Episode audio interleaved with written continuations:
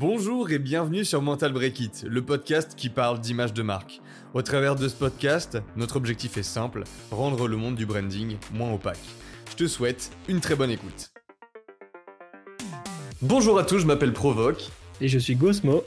Et aujourd'hui, on va parler de comment survivre en tant que marque en 2023. ça, c'est un sujet qui est, euh, qui est plutôt intéressant et qu'on peut prendre de, de, de plusieurs angles et avec lequel on peut euh, se, poser beaucoup de questions. Mais moi, du coup, moi, je pense que, genre, euh, pour commencer, euh, on peut parler un peu du, contexte actuel, tu vois. Vu que aujourd'hui, un peu en 2023, tu vois, on, a, on, est en mode. Euh, c'est l'après-Covid. Il y a encore des, des, grosses galères qui se font économiquement parlant. Il y a certains, certaines, certaines industries qui, qui galèrent justement à, à, juste, à, se renouveler, à créer du, chiffre d'affaires et, euh, justement à, à, survivre et à passer genre ces différentes périodes de crise, tu vois? Et il y en a qui arrivent justement à l'inverse, à se renouveler euh, comme jamais. Et en fait, euh, je pense que là, aujourd'hui, en 2023, l'image de marque, elle prend de plus en plus d'importance parce qu'en fait, c'est vraiment la confiance et la fidélité des gens par rapport à ton projet, ton produit ou n'importe quoi qui va, qui va compter et qui va permettre à, ta marque d'avancer. Parce qu'en fait, si tu n'as personne qui, qui peut te soutenir, entre guillemets, dans des périodes qui sont un peu plus difficiles, et eh bah, il y a plus d'opportunités qui se créent à ce niveau-là. Et du coup, bah, ta marque, a fini potentiellement euh, par, euh, par ne plus de, avoir moins d'activité. Qui dit moins d'activité dit euh, un peu plus de stress plus de stress, peut-être plus de mauvaises décisions dans, dans la manière de gérer euh, certaines choses euh, en interne, etc. Donc du coup, c'est vraiment, euh, c'est pas vraiment une sorte de, de gestion de crise, mais en gros, c'est revoir un peu la manière de d'investir et de, et de répartir ses billes pour réussir en 2023. Quoi. Ouais, peut-être qu'en fait, le, le, titre de l'épisode, euh, ça devrait pas être comment survivre en tant que marque en 2023, mais plutôt en tant qu'entreprise, quoi. Et la réponse, au final, c'est peut-être d'avoir une marque, quoi. Dans le sens où, bah comme tu dis, ouais, c'est c'est euh, une question de fidélité, de confiance et ainsi de suite, quoi. Genre, en fait, globalement, il n'y a jamais eu autant de boîtes sur la planète, je pense. Il n'y a jamais eu autant de manières de le partager facilement. Et du coup, il y a un brouhaha qui est monstre sur mmh euh, ce que les gens proposent en termes de valeur à l'échelle de l'humanité. Donc maintenant, c'est compliqué de euh, savoir qui propose réellement de la valeur. Euh, c'est compliqué de pas se faire berner par des marques qui font seulement bien de l'image, mais derrière qui apportent que du vent. Mmh enfin, genre, il y a, y a une époque, j'ai lu un article de, de Seth Godin il y a, y a quelques jours là, où il parlait des, des biens de luxe, tu vois. Et euh, il disait que il y a une époque où, par exemple, quand t'achetais, je sais pas, du Louis Vuitton, Hermès, enfin toutes les grosses marques de luxe là qui font des trucs faits main, qui tiennent et tout ça, tu vois. Genre, il y avait une époque où tu pouvais te dire, en fait, pour un travailleur ou j'en sais rien, tu vois, c'était cher. Mais si t'achetais ce genre de truc ou si t'avais ce genre de truc, ça tenait longtemps, tu vois. Par rapport à la concurrence, il y avait vraiment une valeur ajoutée qui justifiait sur un marché le fait que ça soit du luxe et du coup que ça se vende cher, tu vois. Et en mmh. fait, il dit que maintenant, grossièrement, tu peux, genre, acheter très cher une paire de pompes qui est luxe, mais avoir mal aux pieds, tu vois. Et, et je pense que c'est un peu ça, c'est cette année, au-delà de dire, euh, je fais de l'image de marque, c'est cette idée de pas se donner une image, mais faire vraiment correspondre son image à soi, tu vois. D'abord, de, de un peu balayer devant sa porte et faire de la qualité, faire du vrai, tu vois, faire un truc qui apporte de la valeur en société, et ensuite faire en sorte que les gens te trouvent pour ça. Et du coup, faire en sorte qu'il y ait plus, enfin, en tout cas, que ce soit pas toi qui vendent des chaussures très chères qui font mal aux pieds, tu vois.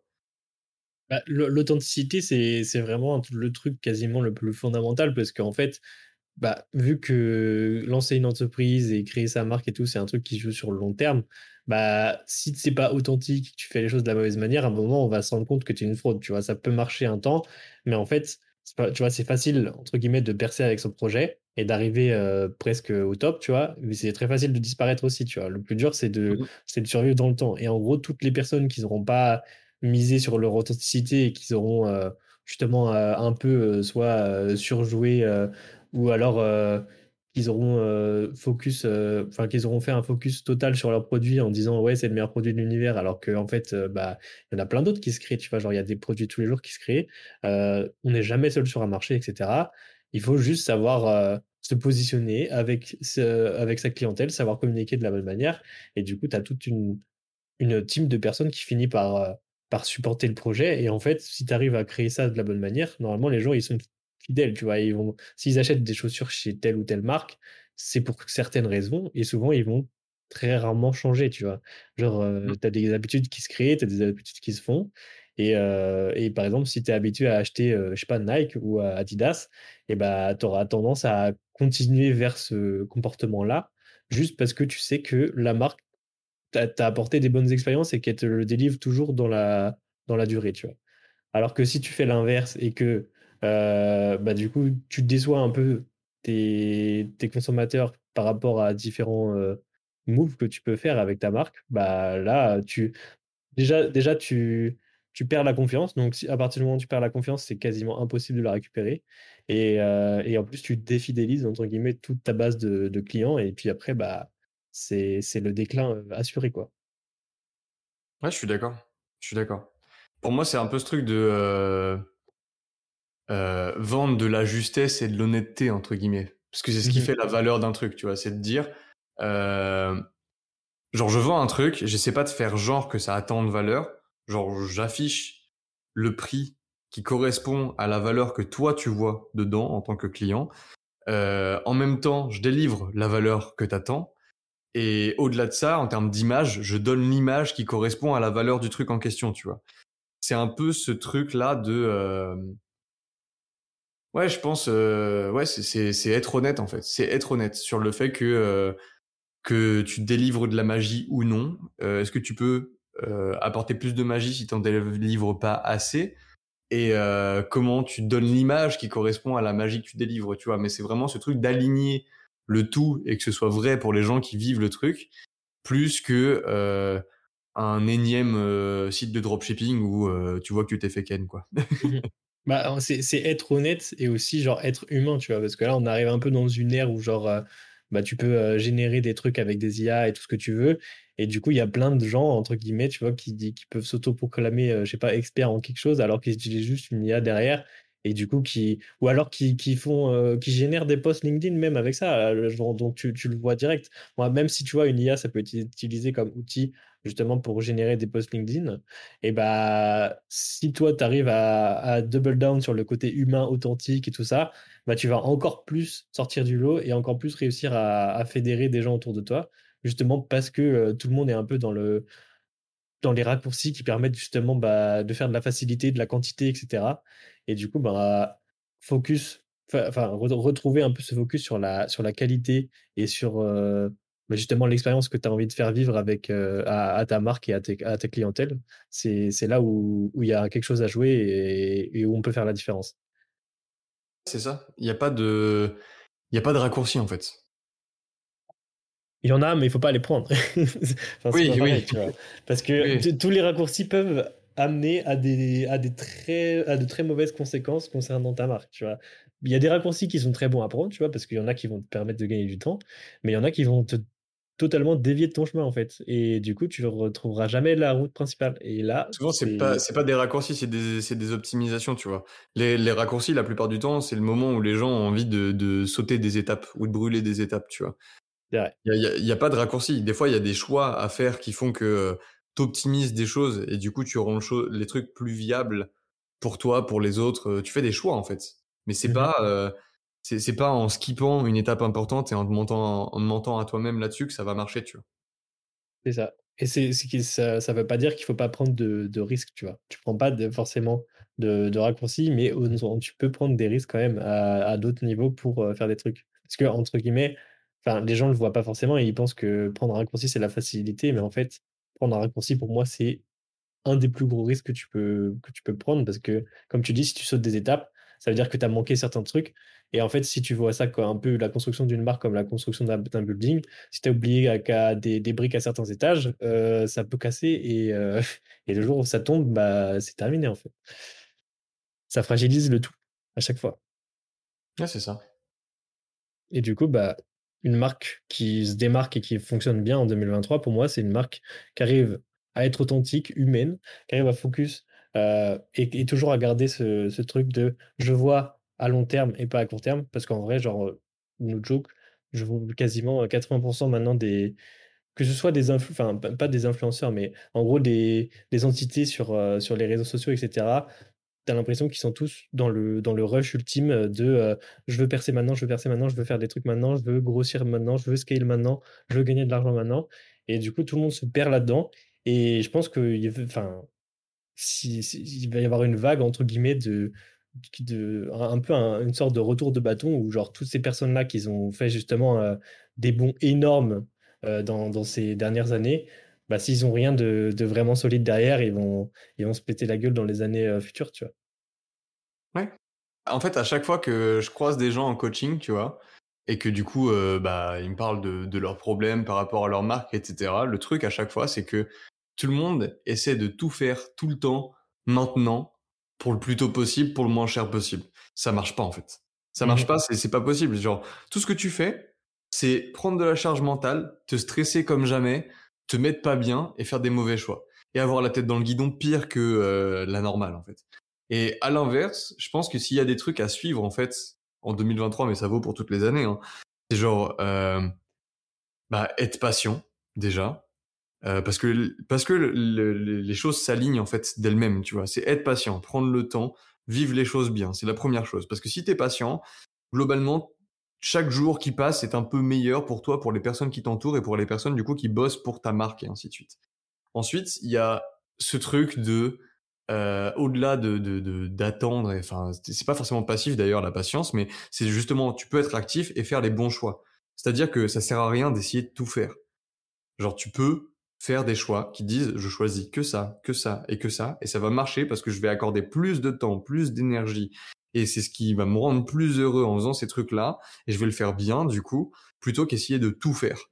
Et en fait, genre, à chaque fois, ce qui se passe, c'est que vraiment en coaching, je vois plein de gens qui, genre, qui galèrent avec une masse de tâches à réaliser, genre qui, qui est juste pas possible en fait. Il y a des gens ils prennent littéralement pas de vacances, mais pas dans le sens où c'est voulu. Tu vois, il y a des gens ils prennent pas de vacances, ils le vivent très bien. Il y a des gens ils prennent pas de vacances et ils sont à la limite du burn-out en fait.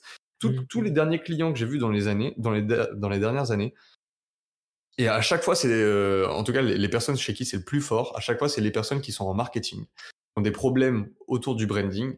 Ces gens-là, à chaque fois, euh, on leur demande énormément ils doivent produire énormément de trucs à partir de plein d'outils marketing. Donc en fait, eux, ils, ils- enfin, vu que c'est la guerre du contenu ces dernières années, tu vois, à chaque fois, ils veulent produire du contenu. Ils veulent toujours faire une stratégie de contenu. Ils veulent toujours faire de l'inbound et de l'outbound, nanana. Et la plupart du temps, ils veulent favoriser l'inbound parce que c'est intéressant d'avoir un magnet et de pas forcer pour attirer des gens plutôt que d'aller les chercher parce que ça demande beaucoup d'énergie, la plupart du temps en tout cas. Mhm. Du coup, tout le monde veut faire ça. Le truc, c'est que à chaque fois, vu qu'ils savent pas quoi faire et qu'ils ont peur, ils essaient de tout faire. Et donc à chaque fois, tu vois des personnes qui sont dans une galère monstrueuse parce qu'en fait, ils essaient de, bah, ils donnent de l'énergie partout tout le temps, quoi. Ils se fatiguent, ils se fatiguent, ils se fatiguent. Ils arrivent à la limite du burn-out et ils comprennent pas parce qu'ils ont pas de résultats. Mais en fait, c'est c'est pas que t'as pas de résultats, c'est que les résultats, tu les vois pas maintenant parce que t'as commencé à mettre un tout petit peu d'énergie dans 50 trucs différents. Donc, bah, en fait, pour avoir des retours sur ce qui s'est passé, bah, il va falloir que t'attendes d'avoir rempli les quotas d'énergie dans les 50 trucs différents pour passer un nouveau palier et là que t'es, euh, bah, les résultats en fait de ce que tu as semé. Tu vois, c'est, c'est, t'imagines, tu as 50 plantes, tu essaies d'arroser avec le même arrosoir les 50 plantes. En fait, les 50, elles vont pas euh, grandir aussi vite que si tu donnais juste de l'eau avec le même arrosoir à 3-4 plantes max, tu vois. Et c'est ça le truc en fait, c'est que tu as la même quantité d'énergie, tu as la même quantité d'amour à donner, de générosité, d'honnêteté, de tout ce que tu veux pour faire en sorte que ta marque elle grandisse et puisse euh, fleurir, tu vois, bourgeonner. Et en fait, le truc c'est que si jamais tu essaies de donner de l'énergie dans tout, ça marche pas quoi. Parce que parce que parce que ça va prendre masse de temps, tu verras pas les résultats et peut-être que ta boîte elle se sera plantée entre temps en fait. Donc fais ce qui a du sens, fais les bons choix, priorise, sois patient, aie confiance en la vie, dans les gens autour de toi, partage de l'amour et essaie d'aider des gens. Si t'aides des gens, globalement ça fait le taf. Et le tout dernier truc, je pense qu'il faut retenir aussi, c'est que par exemple nous, si on vend du branding, on va essayer de vendre du branding euh, côté expert, tu vois. Si on va voir des gens pour leur vendre des trucs, on va leur dire tu devrais faire de la stratégie de marque, avoir une bonne image de marque, faire du positionnement. Les gens ils comprennent pas.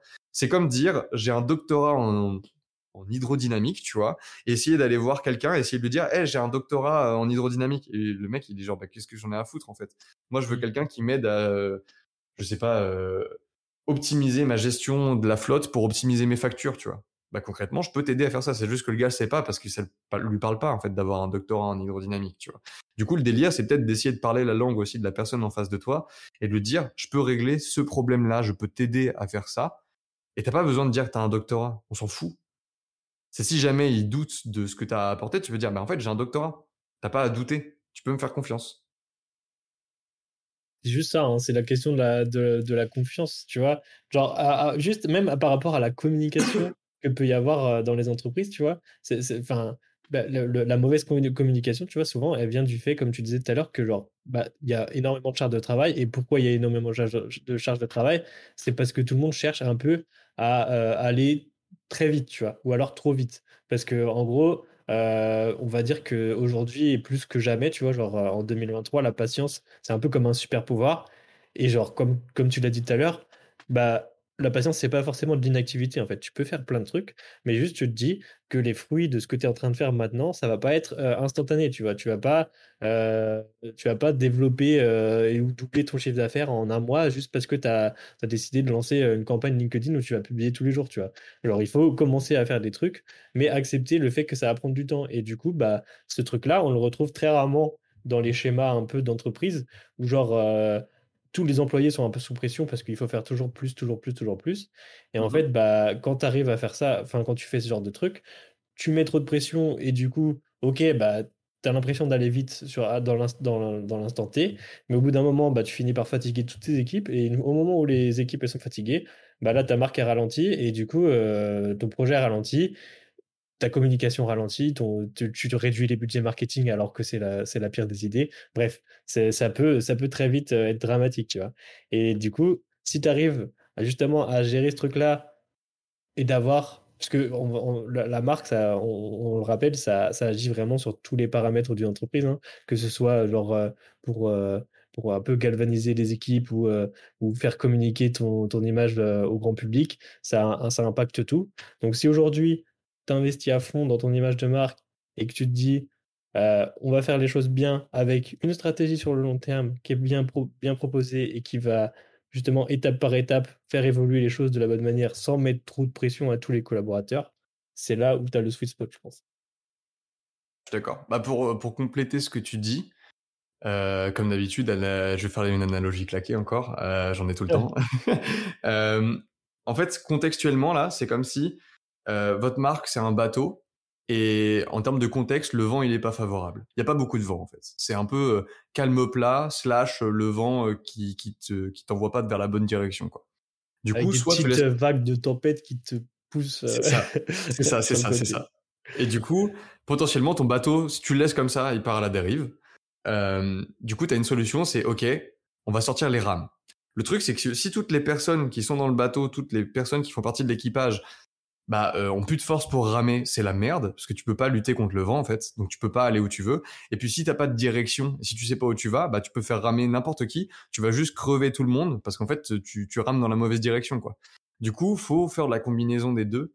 C'est savoir où tu vas, et ça, ça se définit ensemble. Tu vois, il y a pas forcément que le capitaine qui sait. Des fois, c'est euh, faire parler tout le monde et, et, prendre des décisions en équipe, euh, et avoir des réflexions en équipe. Et puis surtout, faire en sorte que bah, tout le monde rame pas dans le vent à fond comme des bourrins sur 10 minutes pour ensuite tous se taper des points de côté, être dead et puis au final finir par dériver pendant, euh, pendant les prochaines heures, tu vois. Et ça, bah, si tu mets ça à l'échelle d'une marque, c'est des années.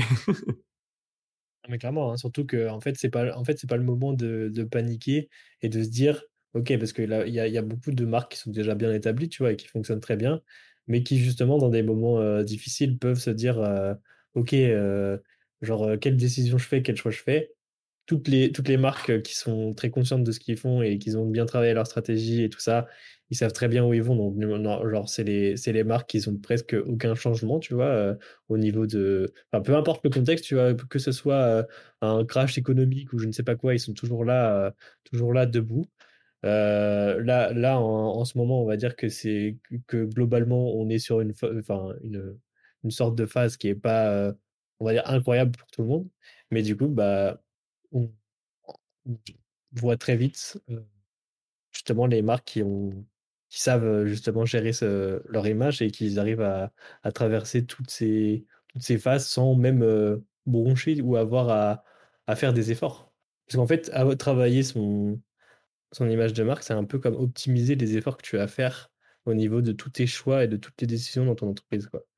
Bah, si, si tu regardes euh, les marques qui tiennent vraiment dans le temps, euh, genre en fait elles ont subi déjà plein de crises. Genre si tu prends les grandes maisons de luxe et tout ça, elles se sont tapées des crises dans les dents en mode maintenant une crise c'est même plus grave, tu vois. Enfin il y a même des cellules habitués, de hein. gestion de crise chez elles, tu vois. Du Mmh. coup, c'est vraiment ce truc-là, c'est qu'est-ce qu'elles ont fait elles pour durer longtemps? En fait, bizarrement, c'est les seules marques où en interne elles partagent la culture à tout le monde par défaut, tu vois Mmh mh. c'est les seules marques qui disent euh, tu vis pour des valeurs, pas pour euh, pas pour du vent. Des fois c'est du vent, hein, mais mais en tout cas elles essaient de faire ce genre de truc, tu vois. C'est des marques des fois qui ont une mission, c'est des marques qui ont une vision, c'est des marques qui essaient de t'emmener loin, qui essaient de changer des choses, qui essaient de te pousser à faire des trucs en plus. C'est pas juste des marques qui à l'inverse, enfin des entreprises plutôt qui à l'inverse pour venir te voir de manière égocentrée te dire en fait j'ai besoin de ton argent et je te délivre pas forcément la valeur que t'attends, tu vois. Bah, surtout qu'il y a beaucoup, beaucoup, beaucoup, mais vraiment, j'insiste sur le beaucoup, de personnes qui, bah, justement, heu, lancent des business comme ça en mode: «Bah, j'ai besoin de l'argent des autres pour, bah, moi, réussir dans mon projet», quoi, en gros. Et du coup, si tu ça. te ça décale complètement le ton ton focus de ta de ta vision et du pourquoi tu fais les choses et en fait, bah, dès que tu te tu enfin, que plus lié, à ta à ton à ta propre image du de ton business, tu vois? Que dès que tu oublies le pourquoi et la vision, sur Mhm. le sur le long terme, bah, ça se voit complètement et tu les gens finissent par partir, tu vois? Et quand tu retrouves ce truc-là, c'est le moment où tu peux euh, devenir patient du coup, où tu peux faire les choses bien, prendre le temps de faire les bons choix et ainsi de suite, et potentiellement être plus dans la qualité humaine que la quantité en termes de euh, comment dire matérialisme entre guillemets, tu vois. Et Mmh du coup, ça te permet par exemple à ce moment-là de te dire bah euh, peut-être que je vais par- si on prend tout à l'heure tu as parlé de LinkedIn, tu vois. Genre euh, concrètement, il y a des personnes que je vois sur LinkedIn qui ont genre qui, qui postent pas tous les jours, tu vois, qui postent peut-être des fois une fois par mois quand ils ont le temps, mais ils font un vrai post qui a vraiment de la valeur parce qu'elle parle à des gens de leurs problèmes, ça apporte réellement des solutions. Et des fois, c'est juste des posts qui apportent pas de solution, mais qui partagent un problème de société et qui dit j'ai une réflexion sur ce sujet-là, ça peut peut-être vous aider. Tu vois, c'est des posts qui aident d'autres gens. Mmh C'est pas des posts qui disent que je t'ai bouffé hier et comment ça t'a fait penser à je sais pas quoi en entrepreneuriat, on s'en fout. Tu vois pas pas les posts bullshit qu'on voit passer tout le temps où les gars commencent à raconter leur vie là. Genre concrètement, il y a des gens du coup qui font ces posts qui sont rares, tu vois, qui arrivent une fois de temps en temps au compte-gouttes mais en fait, ces gens-là, bah oui, ils ont pas euh, des centaines de milliers de likes comme les autres. Ils ont pas genre 6000 likes sur une photo pourrie où ils ont posté leur chat, tu vois. Par contre, ouais, ils vont avoir peut-être 100, 150 likes grand max quand ils commencent à être connus, entre guillemets. Par contre, ces gens-là, du coup, en fait, ils ont des personnes qui viennent les voir derrière parce qu'ils disent, ces personnes disent, bah, j'ai ce problème, en fait. Est-ce que tu peux m'aider, tu vois? Et je sais que ces gens-là, parce que j'en en connaît, tu vois, bah, ils, ils font du, ils font du business en fait. Leur marque, elle tourne. Pas parce qu'ils essaient de faire plaisir à 6000 personnes qui vont lâcher un like tout pourri et oublier ton post dans deux jours, mais parce qu'en fait, ils ont vraiment euh, répondu à un problème ou été dans l'écoute ou dans l'apport de solutions à, pour des personnes qu'ils essaient d'aider en fait. Et c'est 100 personnes qui vont mettre un like, c'est 100 personnes qui vont potentiellement t'envoyer un message. Et du coup, bah, t'as beaucoup plus d'engagement et de personnes qui vont t'envoyer un message parce qu'en fait, elles vivent ce truc que tu décris, elles ont envie de le changer, elles ont envie de passer à l'action et tu as parlé leur langage pour pouvoir leur faire comprendre que tu peux les aider en fait. Et ça, ça a de la valeur. Ça, c'est pas un truc qui dit j'ai 200 milliards de likes, c'est pas un truc qui dit j'ai 200 milliards de vues, c'est pas un truc qui dit je m'épuise à poster tous les jours du caca, c'est un truc qui dit quand c'est le moment, parce que je le sens, parce que c'est vrai, parce que c'est juste, parce que c'est honnête et que j'ai envie d'aider mon prochain, je peux prendre 10 minutes de mon temps pour écrire un post qui a du sens et essayer d'aider quelqu'un et lui apporter de la valeur. Et ça fait toute la différence et c'est les posts honnêtes qui, derrière, rapportent réellement du business parce que c'est un vrai truc humain et qui, qui aide tout simplement en fait. En vrai, si tu résumes ça un peu à une seule et même formule, tu vois, ça fait authenticité plus valeur ajoutée plus bonne communication égale, heu, toutes les clés de la réussite pour ton projet, en fait. C'est quasiment ça, en fait. C'est ça? Les 3 grands piliers qui permettent justement, bah en toutes circonstances, d'avoir quelque chose de, de concret parce qu'au final, aider les gens, bah, c'est, c'est un peu ce que, ce que doit faire tout business, tu vois, solutionner un problème, essayer de, de créer vraiment de la valeur pour justement améliorer un peu la condition bah, euh, de, de, la vie humaine euh, actuelle. Et en plus de ça, bah, en, plus d'arriver à solutionner un problème, savoir le communiquer de manière authentique. Et là, tu as, as, le chemin euh, ouvert devant toi en mode c'est bon, tout le, monde est, tout le monde est là pour toi en fait. Ouais, c'est ça. Je pense que c'est vraiment ce truc-là, c'est arrêter de se soucier des likes, tu vois. Dans tous les cas, les likes que tu as envie d'avoir sur Instagram, c'est pas les 250 000 personnes que tu connais pas. Les likes qui comptent, c'est ceux des personnes, soit que tu vois comme des héros, des mentors, ou les personnes qui t'entourent et que t'aimes, ou les personnes que tu veux réellement aider, en fait. Ça, c'est les trois types de personnes dont tu veux les likes. C'est vrai que ne pas se faire bouffer par les statistiques, ça peut être une bonne idée, euh, tu vois, euh, en 2023. Parce que, genre, justement, tu es de plus en plus dans ce truc-là de communiquer sur les réseaux sociaux, avoir plein de stats que tu peux utiliser pour faire des trucs. Mais par contre, faut pas s'attacher à ça, euh, sinon tu peux vite, tu peux vite justement détruire un peu ton image de ta communication juste pour surfer sur des traînes ou ce genre de trucs. Mmh en fait, c'est marrant parce qu'on a toujours plus d'outils pour compter des trucs et savoir mesurer des choses. Mais globalement, on a de moins en moins d'outils qui te permettent de comprendre réellement ce que ça veut dire, tu vois? Mmh Parce qu'en fait, oui, c'est bien, hein, t'as 200 000 vues, hein, t'as 3 likes. c'est de la merde. Oui, il y a beaucoup de personnes qui l'ont vu, c'est cool. Globalement, il euh, faut juste rester focus sur, euh, sur ces valeurs et savoir ce que, savoir ce que vous voulez partager à votre, à votre corps, en fait. si, si j'image ce truc des métriques, là où t'as beaucoup de vues, très peu de likes, c'est comme si plutôt que de faire caca dans tes toilettes et qu'il y ait trois personnes qui l'aient vu sans que tu tires la chasse, t'allais dans une rue ultra passante et tu chiais devant tout le monde. Ça n'a aucun sens. Hardcore. je sais pas. je sais pas. Attends, genre, euh, en vrai, en, vrai la comparaison est assez drôle, mais euh, ça, genre l'image est, frappante, tu vois. C'était l'objectif. Très bonne conclusion. Parfait. Première conclusion d'épisode de l'année. Je suis parti en roue libre. oh, putain. Je m'attendais pas à celle-là pour le coup, genre. J'espère que t'as kiffé l'épisode. Je t'invite à noter le podcast et à le partager autour de toi.